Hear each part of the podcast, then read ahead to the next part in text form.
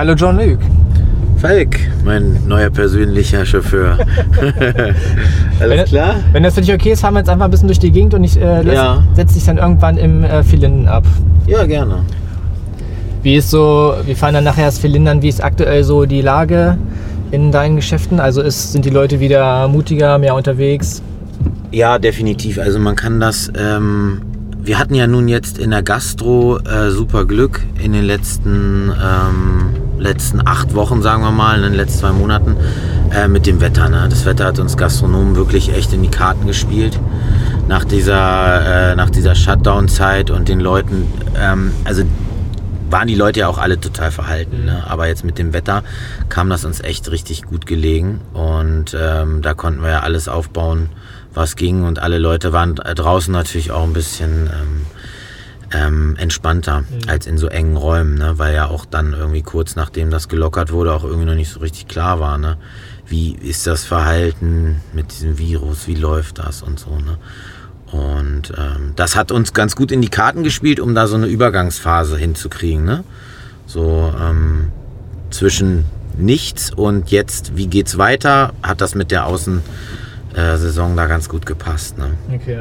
Und ist das wirklich so, wie man das so äh, landläufig liest und hört, dass die Gäste in den Innenräumen einfach vorsichtiger und sensibler sind? Anfangs ja, also total, definitiv. Ähm, mittlerweile ist es ein bisschen entspannter, weil ähm, es irgendwie jetzt auch Informationen gibt ne? und alle wissen, das ist jetzt irgendwie kein Ebola oder sowas. Ne? Es ist jetzt doch nicht so hoch ansteckend, wie man gedacht hat und vor allem sind alle Leute jetzt dran gewöhnt, ähm, sich so zu verhalten. Ne? Ja. Also man trägt Masken, wenn man sich äh, irgendwo frei bewegt in, in den Räumen und so. Und insofern sind die Leute eigentlich echt, äh, Gott sei Dank, relativ entspannt. Ne? Also so, so, äh, so, so wie, wie sagt man hier, so, so schlimme Fälle wie wie ähm, ähm, ähm, hier Regenschirm aufspannen, wenn einer an einem vorbeigeht und sowas. Sowas haben wir jetzt noch nicht erlebt. Hatte gerade mein äh, äh, irgendwer erzählt, der ist mit dem Fahrrad im Wald gefahren Ja. und da hat jemand so einen Regenschirm beim Vorbeifahren in die gegengesetzte Richtung so einen Regenschirm aufgespannt, weil die konnten einfach nicht weiter wegfahren, weil es war so ein Waldweg halt. Ne? Ja. Ja, sowas erleben wir kaum. Ne? So, weil wir das ja auch alles gut geregelt haben. Ne? Mit den Abständen und mit den Laufwegen und so weiter. In Vierlinden ist natürlich ein bisschen schwierig, weil der Laden lebt eigentlich davon, dass es da eng ist und gemütlich und man beieinander sitzt. Ne? Ähm, aber selbst da haben wir das jetzt mit den Abständen gut hingekriegt und die Leute sind auch echt entspannter, als ich gedacht hätte. Ne? Also, weil wir machen das mit Maske, zum Klo mit Maske Ja. und nur am Tisch dann für sich und das klappt gut. Okay. Du hast es ja gerade schon gesagt, so die, die Gastronomen haben jetzt natürlich auch ihr davon profitiert, dass es jetzt so schön warm war und man schön draußen sitzen kann. Das wird sich ja jetzt irgendwann in den nächsten Wochen ändern. Ja. Man so von, von den Städten und Stadtmarketinggesellschaften hört man so, dass man dann natürlich darüber nachdenkt, die Gastronomen insofern zu unterstützen, dass man auch jetzt in den Herbst mehr mit Außenflächen gehen kann und mit anderen Ideen. Wie bewertet ihr das so für euch? Also versucht ihr einfach auch länger draußen was machen zu können oder ist es denn irgendwie so ein Arrangement drin? Ähm, ich glaube, das ist nicht äh, so pauschal einfach gesagt, weil ich glaube, es kommt immer auf die Location drauf an. Ne? Also wenn du die ge- geeignete Location hast, vielleicht sogar mit irgendwie einem kleinen Vordach oder so, wo man dann nur was abhängen muss und einen Heizpilz drunter stellt, dann kannst du das ja super nutzen. Ne? Aber wenn du das jetzt nicht hast, wie zum Beispiel auch in der Philharmonie, wir müssen ja über die Straße rüber. Ja. So, ich kann ja da nicht einfach ein Zelt aufbauen und die Leute da ins Zelt setzen und sagen, setzt euch da mal ins Zelt und wir bringen dann das Essen darüber. Das wird ein bisschen schwierig mit warmem Essen bei 10 Grad über die Straße rüber. Ähm, ist nicht so einfach gemacht, ne? Mit Heizpilz aufstellen und die ganze Nummer läuft, ne? Ähm, ich glaube, da muss jeder für sich sein individuelles äh, ähm, ähm, Projekt entwickeln. Und ähm, ja, wir denken natürlich auch gerade darüber nach, wie wir das im, äh, im Einzelfall machen können. Und ja, in den vier Linden ist es ja, können wir eventuell den Vorgarten so ein bisschen mit nutzen, weil er auch so äh, eng ist und so äh, direkt am Haus ist und auch ein kleines Vordach. Da überlege ich mir auch gerade ein Konzept. Die Frage ist halt, wollen die Leute im Winter draußen sitzen unter einem unter einer Plastikfolie mit einem Heizstrahler. Ne? Am Ende ist das immer so ein Abwiegen. Ich habe, ähm, ja, möchte ich das oder möchte ich nicht? Was habe ich für eine Alternative? Ne? Ja. Und dann schauen wir mal. Ne? Also ich glaube, jetzt ist es jetzt nicht die, äh, sagen wir mal, die heilsbringende Lösung, äh, äh, mit Heizstrahlern draußen zu arbeiten. Ja. Mal schauen. In der Philharmonie entwickeln wir gerade ein anderes ähm, ähm, System oder ein äh, Konzept. Da wollen wir draußen eventuell so ein, ähm, oder was heißt eventuell, da entwickeln wir gerade ein Konzept für so ein, für so ein, sagen wir mal, so ein gesondertes, ähm, also nicht, nicht, also nicht, dass man draußen sitzt mit Heizstrahlern, sondern äh, ein ganz äh, gesondertes Konzept für den Außenbereich bei uns. Du hast es ja gerade auch geschildert, gastronomisch kehrt langsam so eine Art neue Normalität und Routine ein. Die, die Läden laufen wieder und es ist wieder Betrieb.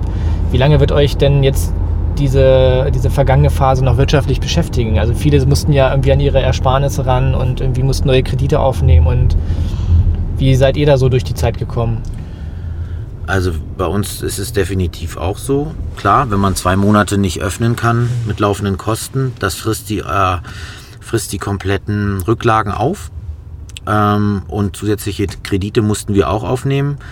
Ähm, persönlich habe ich das jetzt so abgeschrieben. Da muss man auch da, also muss ich persönlich für mich auch sagen, das hat mit dem Land Niedersachsen gut geklappt. Die Soforthilfe hat ein bisschen auf sich warten lassen, aber das hat, ähm, äh, wurde mir dann auch erklärt. Das war einfach so ein ähm, System, mit dem System hat das nicht richtig funktioniert, deswegen wurde das irgendwie bei uns speziell händisch bearbeitet und deswegen hat es etwas länger gedauert. Ja. Und ähm, wir haben dann so Liquidationsmittelkredite beantragt von der N-Bank, die auf zehn Jahre getilgt werden, die ersten zwei Jahre ohne Tilgung und dann mit 1%. Also günstiger kann man ja kein Geld bekommen und das Geld hatte ich auch innerhalb von zwei Wochen. Okay. Das muss man schon mal sagen, also äh, muss man auch mal positiv erwähnen dass das ganz gut geklappt hat. Für uns im Einzelfall. Ähm, ja, aber ich denke mal, also wie gesagt, der Kredit wird über zehn Jahre laufen. Das heißt, das wird uns auch die nächsten zehn Jahre dann noch verfolgen, ne? die äh, wirtschaftlich. Ne? Aber ich denke, also dieses Jahr müssen wir irgendwie einfach, denke ich, alle zusehen, dass wir einfach alle irgendwie durchkommen. Ja. Ähm, und ähm, ja, man kann Gastronomie auch nicht so, ähm, hoppala, Äh, man kann Gastronomie nicht so ähm, über den Kamm scheren. Ne? Man ja. kann nicht sagen, das läuft jetzt bei allen so. Ne? Wie wenn man sich so jemanden mit, einem, mit einer Diskothek anguckt, der hat natürlich viel größere Schwierigkeiten. Und äh, auch die Leute, die Veranstaltungen machen, ne? also das gehört ja auch zur Gastronomie dazu. Also jeglicher Art, die Leute, die Saalbetrieb haben für, mit Feiern, Geburtstagen, ähm, für die ist es ganz, ganz schwer auch. Also die können ja gar nichts machen, ja. wenn die jetzt kein à la carte noch äh, Restaurant dabei haben. Ähm, ist es auch ganz, ganz schwer. Also, oder da geht gar nichts, sehr schwer. Und ja, es ist immer so, man muss immer so den Einzelfall sehen. Ne? Und ich kann dann nur für, immer für mich berichten, aber halt auch darauf hinweisen, dass es halt vielen Gastronomen sehr, sehr viel schlechter geht als ja. äh, oder sehr, sehr viel schwieriger ist für die als bei uns. Ne? Wir fahren ja hier gerade jetzt so ein bisschen ja durch den Kiez, durchs Kultviertel. Und wenn wir mal so einen kleinen Rückblick wagen, kannst du dich noch an deine, eure Anfänge hier im, im Kultviertel erinnern? Also als ihr in die Philharmonie eingestiegen seid? Wie lange ist es her? Klar, äh, das war ist jetzt achteinhalb Jahre her. Ähm, ja, mhm. Hm, fast neun Jahre. Äh, klar kann ich mich daran erinnern. Ähm, ich weiß gar nicht, was so. Wir haben ja dann ziemlich schnell auch diese Pop-up-Geschichten gemacht zusammen, ne? Also mit dem Kultviertel, wann war das? 2014? Die erste, ja. Gleich zwei Jahre nachdem wir hier waren. Ähm, ähm, sind wir ja ziemlich schnell zueinander gekommen ja. und haben hier ziemlich schnell äh, hier eine Aktion nach der anderen gemacht. Ne? Was war denn aus deiner Sicht für die, die nicht mit dabei waren, das Besondere an diesen Pop-Up-Partys? Ja, es war damals dieses Wort Pop-up, das war auch gar nicht so in aller Munde. Jetzt ist das, macht das ja jede große Kette. Pop-up hier, Pop-up da, Pop-up Store, Pop-up Sale, Pop-up äh, keine Ahnung, Arztpraxis oder Pop-up hier Corona-Station, ich weiß es nicht. Aber damals war das, äh, gab es das gar nicht. Also da hat, äh, da war das irgendwie ganz neu aus den Großstädten, dieses Konzept, ähm, äh, leerstehende Flächen irgendwie für eine Zwischennutzung zu nutzen. Und ähm, ja, da waren wir hier so in Braunschweig, äh, äh war das fürs Kultviertel, wir waren da so die Vorreiter, ne? Ähm, und das passte sich auch ganz gut, weil derzeit auch echt eine Menge Leerstand im Kultviertel war. Ja, das stimmt. Es war so eine Phase irgendwie und das war, hat echt gut gepasst, dann auch da die Aufmerksamkeit äh, auch auf diesen Leerstand zu ziehen und äh, den Leuten auch irgendwas Besonderes zu bieten. Ne? Gab es da so Partys dabei, an die du dich besonders gerne zurückerinnerst? Oder bestimmte Situationen vielleicht auch? Spielst du auf irgendwas Bestimmtes an jetzt? Willst du irgendeine Nee, nee, Story nein, hören? nein, Hint. Welche Story willst du hören von den Partys? Da gab es ja einige. Ja. Ähm, ja, beim ersten Mal, da waren wir natürlich auch noch äh, Frischlinge und waren dann mit den Genehmigungen und sowas auch, wir beide auch nicht so richtig äh, auf dem Laufenden, obwohl wir die Stadt schon mit involviert hatten. Ja. Äh, lief das dann doch nicht alles so rund, weil wir auch nicht damit gerechnet haben, äh, dass da auf einmal irgendwie 300 Leute vor einer kleinen Spielothek stehen. Ne? Und äh, ja, gut, dann ging das natürlich äh, in der Friedrich-Wilhelm-Straße standen dann irgendwie 300 Leute. Das ist natürlich der Polizei auch nicht entgangen, äh, die dann da auch auf den Bahnschienen standen und die, äh, die Busse kamen nicht mehr durch und so. Und ähm, ja, da musste ich mich dann ziemlich schnell, da mussten wir ziemlich schnell Einlassstopp machen. Mhm. Und dann wurden das immer noch mehr Leute vorne. Und äh, ja, dann äh, äh, um 12 ging dann nichts mehr. Da äh, mussten wir dann äh, die Party, sagen wir, offiziell beenden. Also wir durften da, mussten dann zusehen, dass der Platz geräumt wird Ja. und haben einfach die Tür zugemacht und die, die drin waren, waren drin und die konnten dann noch weiter feiern. Äh, John-Luc, du sitzt ja schon jetzt eine, eine Weile mit der Philharmonie oder ihr mit der Philharmonie in der Innenstadt im Kiez. Du hast gerade ja auch die Pop-Up-Partys angesprochen. Wie hatten sich so die Ecke aus deiner Sicht in den vergangenen Jahren entwickelt? Du hast ja nun auch mit den Partys und allgemein ja auch selber viel mitgestaltet. Ähm, ja, gar kein Vergleich. Ne? Ich meine, es sind ja jetzt nun auch knapp zehn Jahre, die ich das jetzt mit begleite. Ist auch immer eine lange Zeit. Zehn Jahre für so eine Entwicklung kann man das, da schon ein bisschen was sehen. Ne? Und ähm, also die Entwicklung ist mega. Du wirst dich sicherlich erinnern, wie ich auch immer gesagt habe, Friedrich-Wilhelm-Straße, ah, es wird schwierig. Und du hast immer gesagt, ja, aber da muss nur einer mal den Anfang machen. So, und äh, ähm, da haben jetzt ein paar den Anfang gemacht.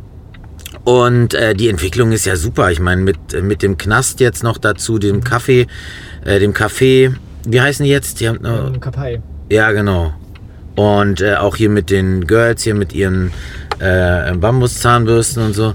Äh, das ist auch also super für, fürs Viertel. Auch die Frau mit dem Stoffladen da, Ja. ist sie noch da, ja, ne? Ja, Ähm, so, das, da, das ist ja das, was wir da brauchen, ne? weil die Schwierigkeit bei uns im Kultviertel ist ja, dass wir nicht ganz so viele Anwohner haben und aufgrund dessen irgendwie gucken, dass sich das trotzdem homogen da entwickelt. Ne?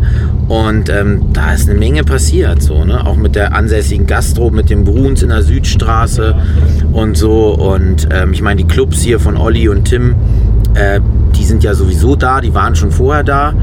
Ähm, aber die sind natürlich, also die sind da auch nicht wegdenkbar. Ne? Also ich äh, bin da sehr, sehr äh, begeistert, was da in den letzten Jahren passiert ist. Siehst du da, siehst du da in der ganzen Ecke noch mehr Potenziale für bestimmte Themen oder irgendwie Sachen, die man da noch auf den Weg bringen kann? Ja, wie gesagt, es ist immer, also es ist immer nicht für alles Potenzial, ne? Wie gesagt, weil es halt nicht das klassische Wohnviertel ist, was natürlich auch Vorteile mit sich bringt, ne? Dadurch, dass es dann äh, so für, für, für Gastronomie zum Beispiel auch, ne? Wenn du jetzt da keine direkten Anwohner, also die wir natürlich auch haben im Kultviertel, Kultviertel äh, klar, aber ähm, ja, Potenzial ist da eine Menge. Also überall, in der ganzen Innenstadt sehe ich das, weil jetzt ja auch so ein bisschen äh, so ein Umschwung stattfindet. Ne? Also ähm, müssen wir mal schauen. Ist ein bisschen schwieriges Thema gerade mit der Innenstadt und so. Ähm, ich hoffe, ähm, dass, da, dass da jetzt sich Konzepte entwickeln und ähm, viele sich vielleicht auch entscheiden, in, neu in die Innenstadt zu kommen und so. Und das Kultviertel ist das Herz damit. Ne? Und ähm, ja, da ist eine Menge Potenzial da für unterschiedlichste Sachen.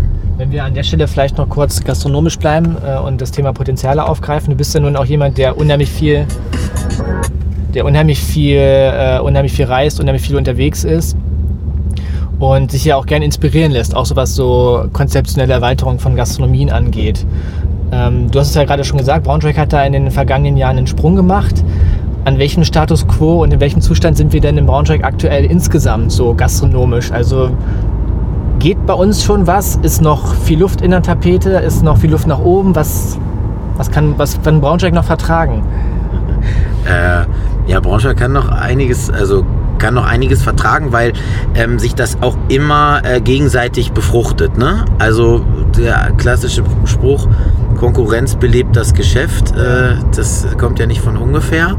Ähm, wenn viele Leute, also wenn es mehr individuelle äh, gute Gastronomie gibt, ähm, ähm, äh, motiviert das ja auch die, die, die schon da sind, auch ihr äh, Potenzial auszuschöpfen ne? oder ihr Niveau auch zu halten oder auszu, äh, zu verbessern. Ne? Also es geht mir genauso, wenn ich dann gucke, wenn neue Läden aufmachen, wie Hendrik hier mit Mono, klar kann man das nicht, äh, äh, asiatische Küche nicht mit unserer vergleichen, aber wir gucken natürlich auch, ne? er ist natürlich, ähm, wenn was Neues aufmacht, dass wir uns auch ähm, dem Niveau anpassen. Ne? Oder ja. dann auch die, die Innovationen, die die Neuen mitbringen, auch äh, wenn, wir, wenn das nicht bei uns schon so ist, auch versuchen, das auch bei uns mit umzusetzen oder da Inspiration von bekommen. Ne? Und ähm, man sieht das ja auch, dass ähm, Braunschweig äh, äh, neue Konzepte auch vertragen kann und äh, die auch angenommen werden. Ne? Also, ähm, aber es hat sich eine Menge getan ja. Ähm, in den letzten Jahren wenn man mal so die zehn Jahre zurückdenkt, ne? Äh, hat sich eine Menge getan, auch bei uns in der Ecke mit dem Monkey Rosé, ja. ähm, was, es, was es so in der Art gar nicht gab. Dann ist da Enrico, gut, der war schon vorher da, also der ist schon länger da, ne? Ähm, dann sind wir da, dann ist das Bruns da, das ist ähm, ähm, super die Ecke, auch mit dem Lavinia, der Tresor auch. Also das ist äh, ähm, die Apotheke hat ja dann auch so den Startschuss für die Cafés noch mitgegeben ja, in der Stadt. Ne? Ich glaube, das hat auch viele inspiriert. Ähm, äh, und weil sie gesehen haben, das funktioniert. Ne? Ähm, ein Café.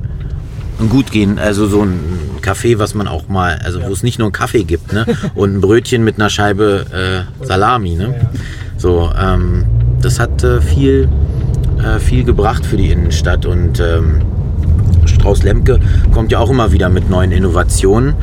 Und äh, ja, das, da ist eine Menge Potenzial und es ist halt immer in Braunschweig schwierig, weil ähm, ich sage das immer wieder, wir haben so nicht so viele, ähm, also und unsere Szene von Kreativen ist nicht so groß. Mhm. Sagen wir mal so, ähm, es kommen viele zum Studieren und gehen dann wieder. Ja. Oder es sind, sind auch viele jetzt, beste Beispiel wieder, äh, hier, ähm, es geht dann immer irgendwer nach Frankfurt, Berlin, irgendwie kriegt er ein gutes Angebot ähm, und entscheidet sich dann auch für die größere Stadt, ne? wenn man jetzt hier nicht so ähm, verbunden ist mit Fa Freunden und Familie.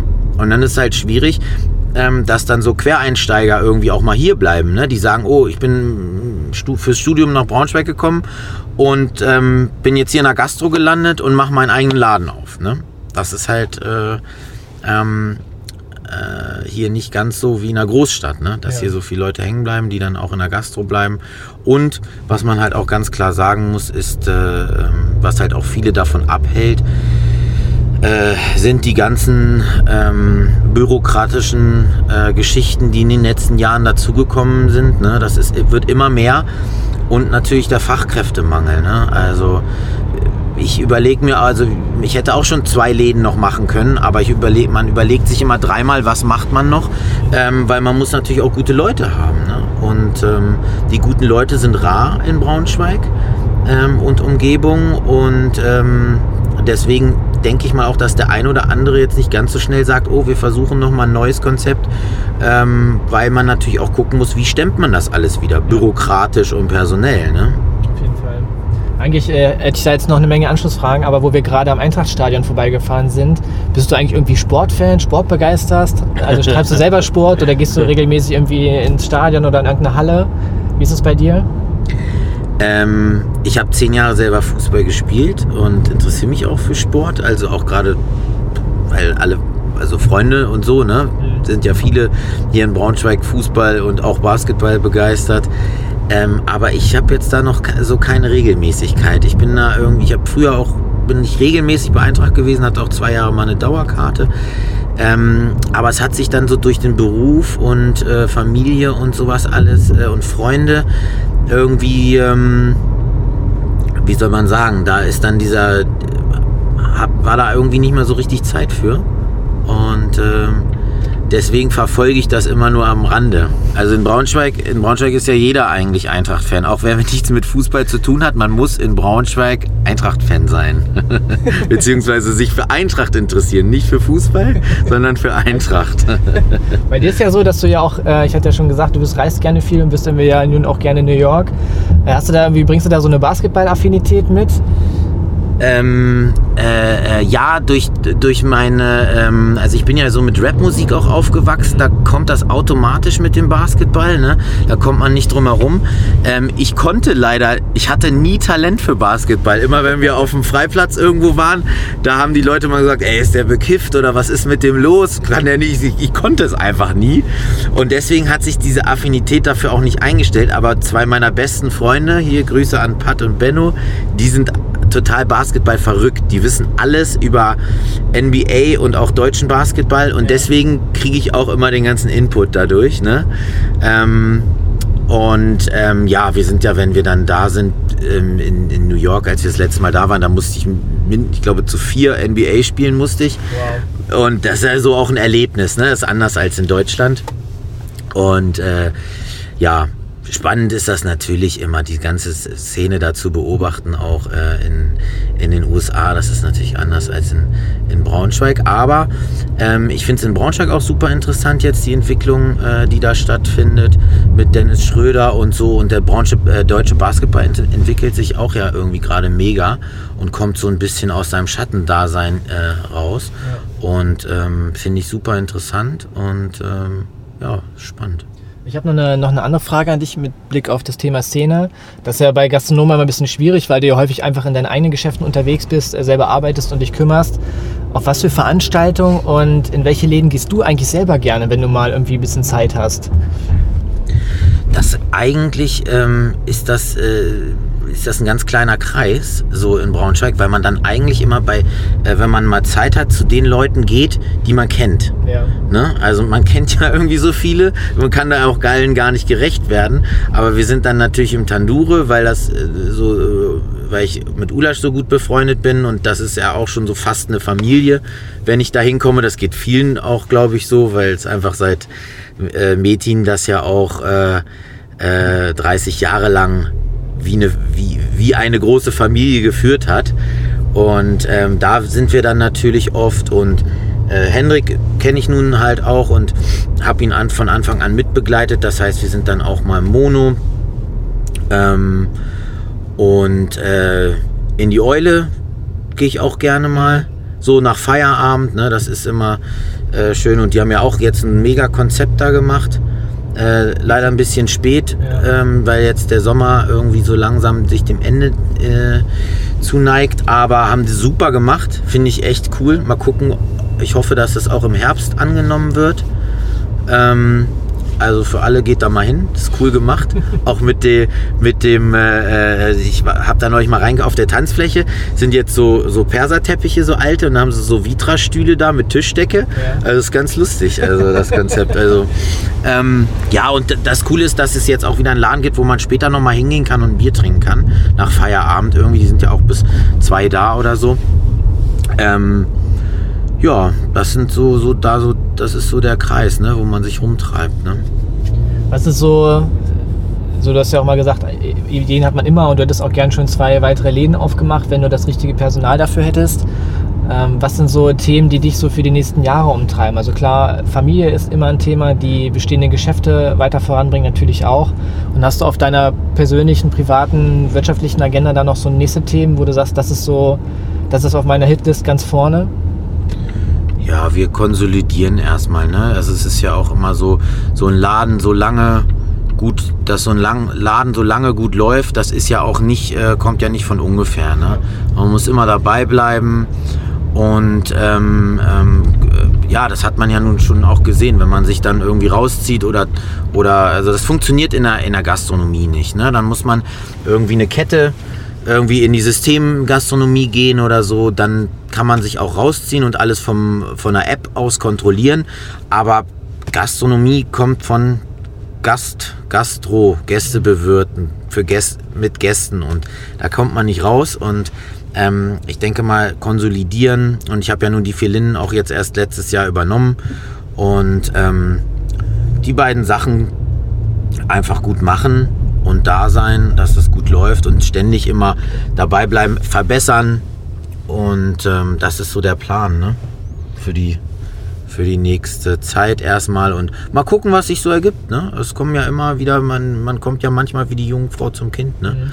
Dann kommt der eine, die eine oder äh, kommt der eine und sagt, Mensch, Jean-Luc, Corby, habt da nicht mal Bock und so. Also Corby und ich haben immer Bock, aber man muss ja auch immer diese, diese Work-Life-Nummer halt sehen. Ne? Also ich, ähm, ähm, ähm, es ist ja nun bei den ganz jungen Leuten ein Riesenthema. Die wollen ja alle nicht mehr arbeiten äh, und nur noch Travel machen und wenig Work.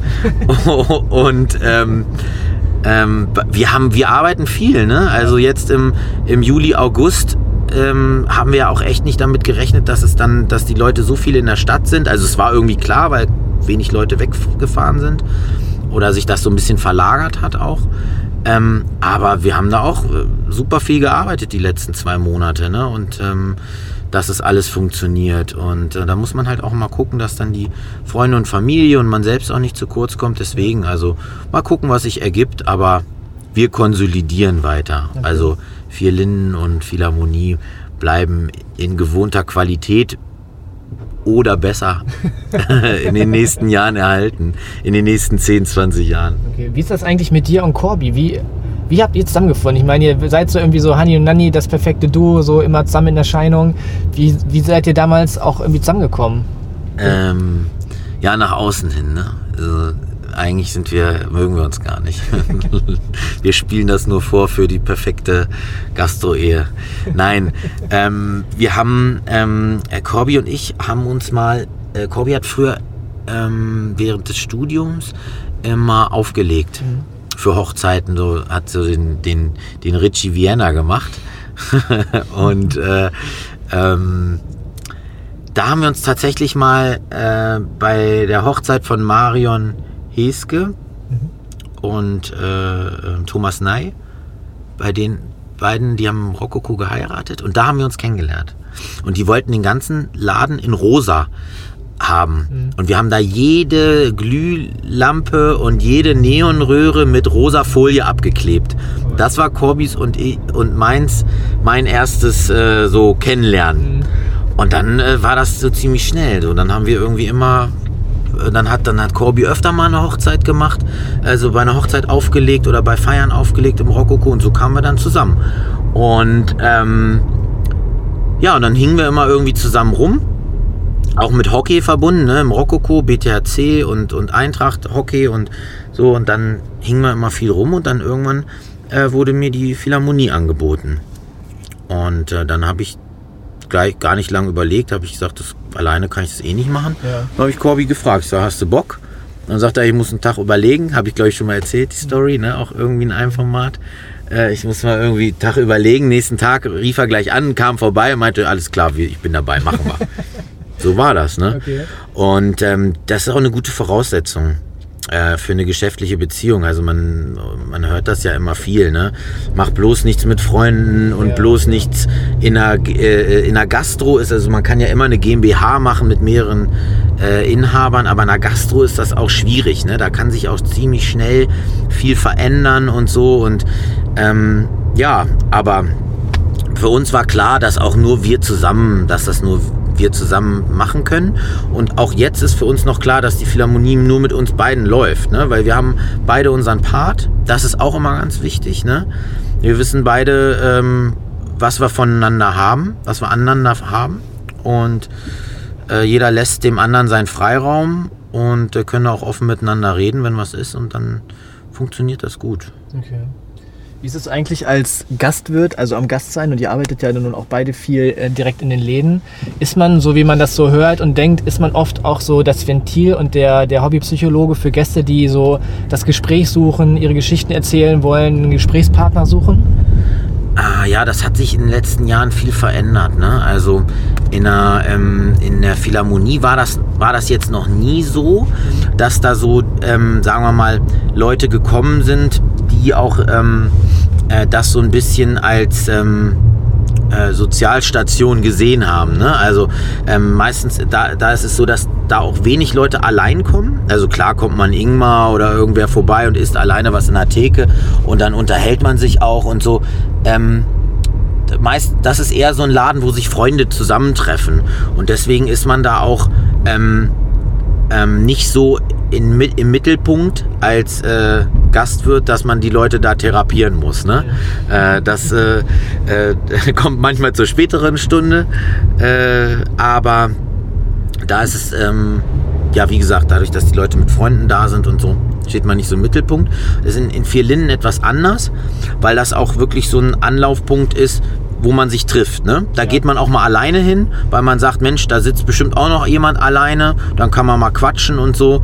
Und da ist es wirklich so, dass man mit den Leuten dann auch ähm, mehr ins Gespräch kommt. Ne? Dass man da auch wirklich äh, sich dann mal austauscht und ähm, ähm, die Leute fragen mich ja auch immer viel. Ne? Also ähm, die Leute oftmals äh, werde ich auch therapiert. Ne? also so, äh, die fragen dann, Mensch, wie geht's denn und wie läuft das denn so? Wie geht's deinem Vater? Was macht's, was macht's Geschäft? Was macht die Familie? Was macht der und jen, ne? Und so.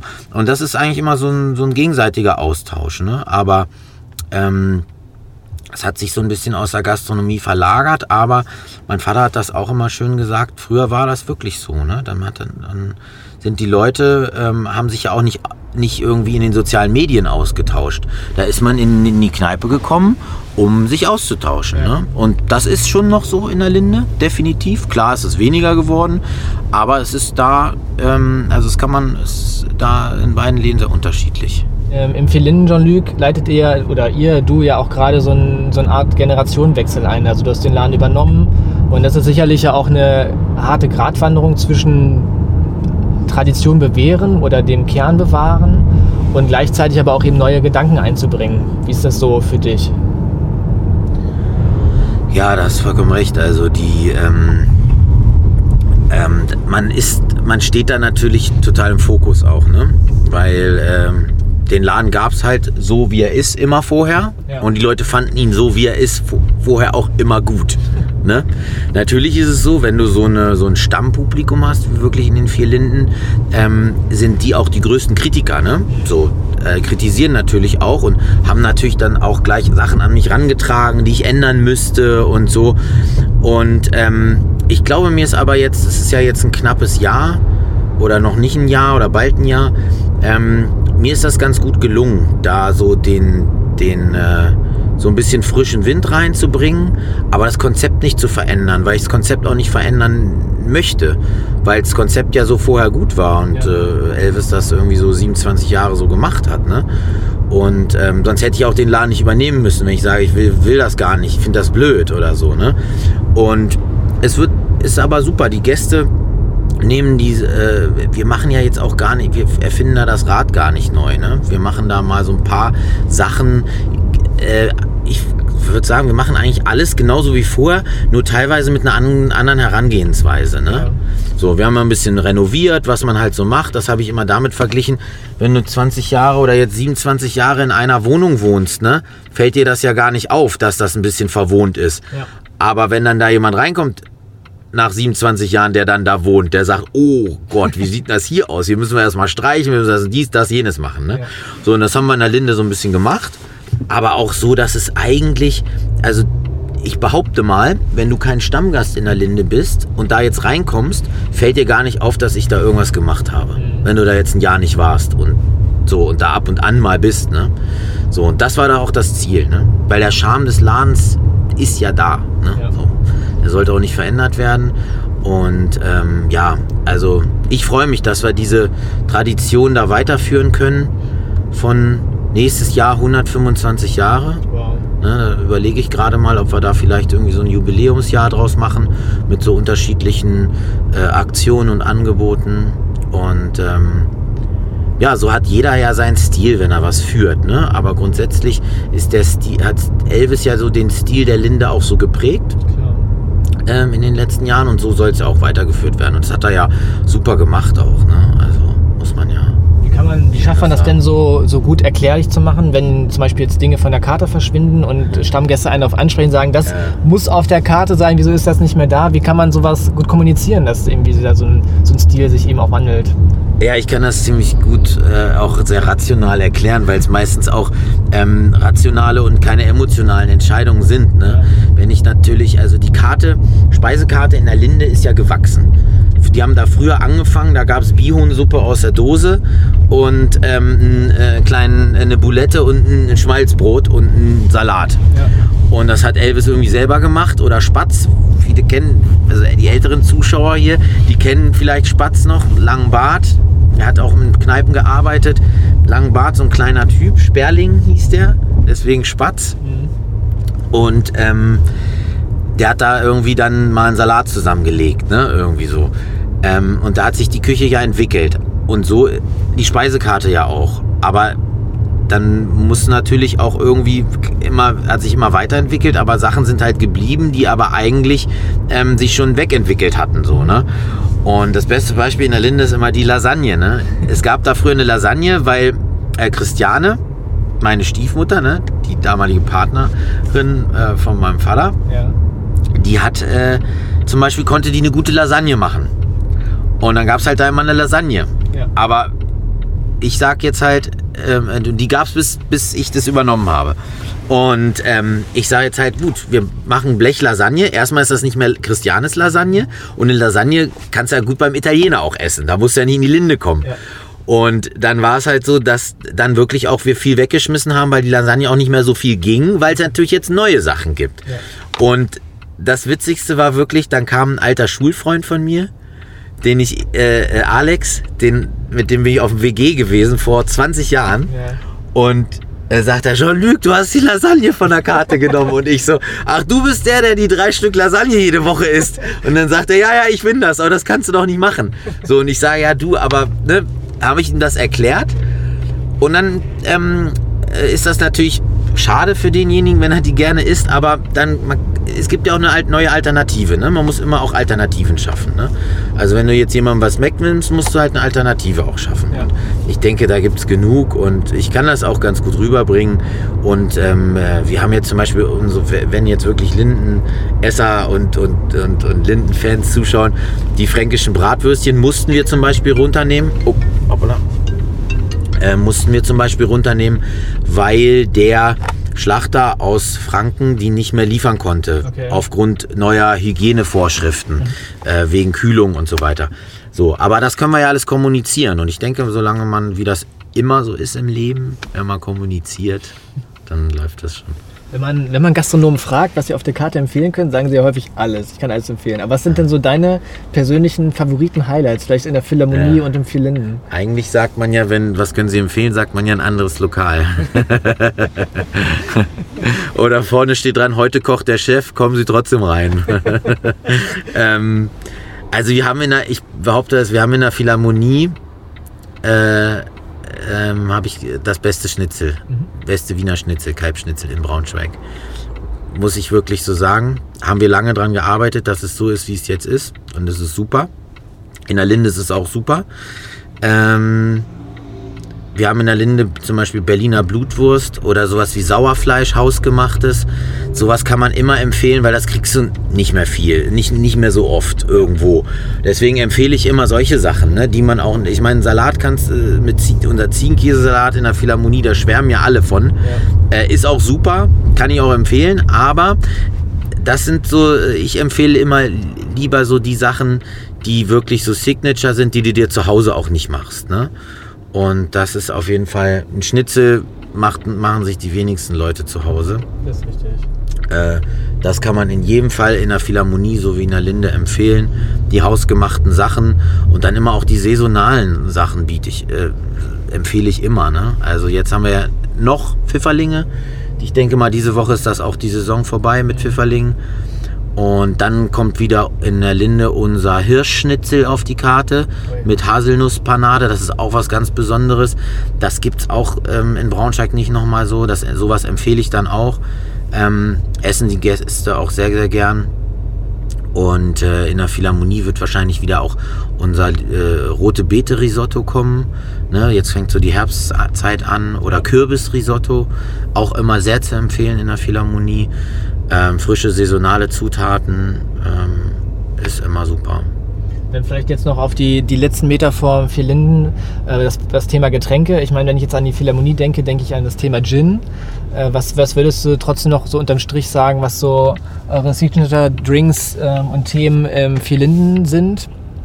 Ja, Vier Linden ist eine klassische Bierkneipe. Ne? Also wir haben sechs, äh, sechs Sorten vom Hahn, was ja in Braunschweig jetzt auch nicht so gang und gäbe ist. Ne?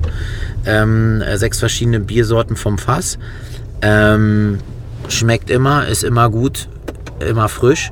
Und äh, wir haben, äh, ich arbeite bei den Weinen äh, auch mit Mario Edmanski aus dem Vinett zusammen. Also wir haben da super leckere Weine auch.